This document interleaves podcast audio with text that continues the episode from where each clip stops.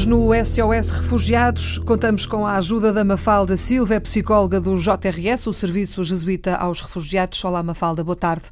Bem-vinda à Antena 1. A Mafalda tem aqui, obviamente, um papel muito importante para nos ajudar a perceber e entrar melhor neste contexto dos refugiados, que é assunto uh, sempre à segunda-feira aqui na Antena 1. Sei que esteve até há muito pouco tempo no Porto a trabalhar na Unidade Habitacional de Santo António, um centro de detenção para migrantes em situação irregular do Serviço de Estrangeiros e Fronteiras e que agora está uh, a fazer um trabalho diferente, mais voltado para o acolhimento de refugiados. Exatamente. Gostava que nos falasse um bocadinho da sua experiência.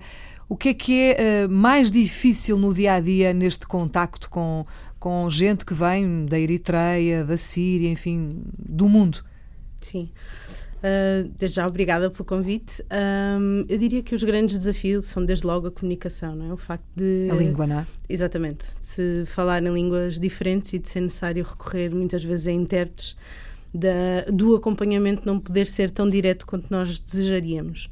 E depois, todas as questões culturais, as diferenças que nos obrigam a ter uma atenção especial perceber também quais são as expectativas e motivações destas pessoas e de alguma forma tentar geri-las para melhor uh, enquadrar e encaminhar o processo de integração. O país de origem e a história que elas trazem, uh, por exemplo, em relação à, à, Síria, enfim, é talvez o caso mais conhecido, porque por força das circunstâncias as imagens chegam diariamente a, a, Portugal, mas por exemplo, do Ruanda, da Eritreia, já não chegam tanto. E, portanto, a história que elas trazem, obviamente que é diferente e também tem uh, influência diferente, influências diferentes depois no comportamento delas, nas atitudes delas. Isso, de certa forma, também uh, molda a vossa forma de trabalhar, a vossa atuação? Com certeza, eu acho que será sempre diferente quando uma pessoa viveu rodeada numa situação de conflito ou de uh, alguma limitação. É, é, será sempre diferente de alguém que encontra conflito agora. Quero com isto dizer que uma pessoa que cresce numa ditadura e onde o serviço militar sempre existiu e é qualquer coisa que para eles é certo, será uhum. diferente de neste momento o seu país sem qualquer expectativa, sem qualquer previsão, de repente estar numa situação como está, por exemplo, a Síria. Portanto, eu acho que os recursos que as pessoas se obrigam a desenvolver ao longo da vida são diferentes uhum. e isto também nos dá algumas pistas de como trabalhar com estas pessoas. Quer ajudar-nos a perceber quem são essas pessoas que estão uh, a seu cargo, entre aspas, naturalmente, neste momento? Que, que histórias, que pessoas, que famílias são essas? Assim, muito por alto, para nós percebermos. Sim, neste momento nós estamos a acompanhar não não exclusivamente famílias, mas pessoas que vêm também de forma hum, individual. Individual, uhum. exatamente. Portanto, muitos são, a maior parte são homens, uhum. que deixam as suas famílias uh, ou nos países vizinhos àqueles que fogem, ou então em campos de refugiados e que anseiam, desejam poder trazê-las um dia. E, portanto, eu acho que isto fará também a diferença de uma família que consegue viajar uh, junta e que constrói já um projeto de vida um, a três ou a claro quatro ou a cinco uhum. e não uh, de forma individual. Acho que as motivações que trazem têm muito, muito, muito isto em vista, a responsabilidade que é eles poderem dar alguma resposta, dar alguma ajuda aos familiares que ainda não estão em Porto Seguro. Uhum.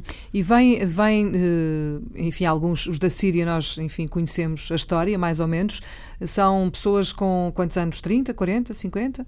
Por aí? Temos diferentes faixas etárias, a maior parte deles entre os 20 e os 40 anos, sim. Uhum, portanto, jovens, muito jovens. Sim. Uhum. E que obviamente fogem da guerra na Síria, sim. não é? Em relação à Eritreia, uh, penso que são só as duas nacionalidades que, que têm Para neste já. momento, não é? Uhum. Uh, são situações muito diferentes. Como é que se lida com umas e com outras? Há estratégias diferentes? Há mecanismos eh, psicológicos diferentes de ação? Como é que, como é que isso funciona? Com certeza, eu acho que o facto da pessoa poder já ter um percurso de vida muito marcado por momentos uh, de opressão é completamente diferente de nos últimos anos ter tido esta, esta experiência. E, portanto, se por um lado as pessoas algumas nacionalidades têm uma vida marcadamente uh, difícil, um, se calhar os últimos casos terão tido estas dificuldades nos últimos tempos, terão tido um evento traumático ou vários, uhum. uh, e portanto a abordagem é necessariamente diferente, perceber se há aqui de facto um evento isolado ou se é já uma história de vários eventos e acho que a forma como a pessoa lida, a tranquilidade ou a ansiedade que traz, são também elas diferentes. Há situações muito complicadas, muito difíceis. Há, há situações verdadeiramente. Dramáticas, sim, verdadeiramente? Sim. Há experiências em que a pessoa realmente foge da guerra, como, como estivemos a dizer, uhum. mas. E, e, e, viu coisas horríveis, não é? Bombardeamentos, pessoas a desaparecerem, pessoas. Uh, e, e depois há outras pessoas que o sentem na pele. Há, há outras pessoas que foram obrigados a fazer serviço militar e enfim, passaram um período de formação e um período de atividade militar extremamente difícil e que por não quererem alinhar com esta, com esta atividade sofreram repressões uhum. e, e, tiveram que fugir, não é? Sim. Uhum. Portanto, é, é, um, é um dia a dia que, por um lado, é difícil, é, são situações, enfim, dramáticas, por outro lado, tem essa vantagem de poder ajudar, não é? De poder fazer qualquer coisa para melhorar a vida daquelas pessoas. Isso para si também é uma forma de, não sei se posso dizer assim, bem-estar, não é? Sim. Uh, traz alguma. Inspiradora, eu diria. Inspiradora também. A esperança que estas pessoas trazem, a motivação, a força que trazem são, são de facto inspiradoras. Quantas pessoas são, assim, de uma forma muito, muito geral e muito por alto, neste momento? Para já, até 30, uhum. mas aguardamos mais chegadas. Uh, essa é que é a eterna questão. Aguardamos mais chegadas. Nós já andamos a dizer isto há muito tempo. Uh, já dissemos aqui neste espaço da, da Antena 1 dezenas de vezes, para não dizer centenas de vezes, que está tudo preparado, está tudo à espera que os refugiados venham. Nós temos uh, casas à espera deles, uh, gente para trabalhar, alimentação, enfim, tudo, está tudo a postos, só falta que eles venham. Gostava de ouvir a sua opinião sobre este, esta demora que que nunca mais, esta barreira que não se consegue uh, ultrapassar, este obstáculo que não sai da frente e que nós não conseguimos avançar. Parece que há um conta-gotas, uh, assim a pingar muito lentamente. Agora chegam duas pessoas e daqui a 15 dias chegam mais duas. Vá lá, agora foram seis. Bom, enfim, há dias em que Comigo, chegam 20. 20, 30. vá, que bom. Mas eles são uh, milhares, não é? E... Sim, essencialmente o que nós sentimos é pelos relatos das pessoas, amigas ou familiares destes com que, que já acompanhamos e que, que já conseguiram chegar, não é? E, sim, e que têm pessoas ainda a aguardar e que, enfim, esta espera é de facto longa e é.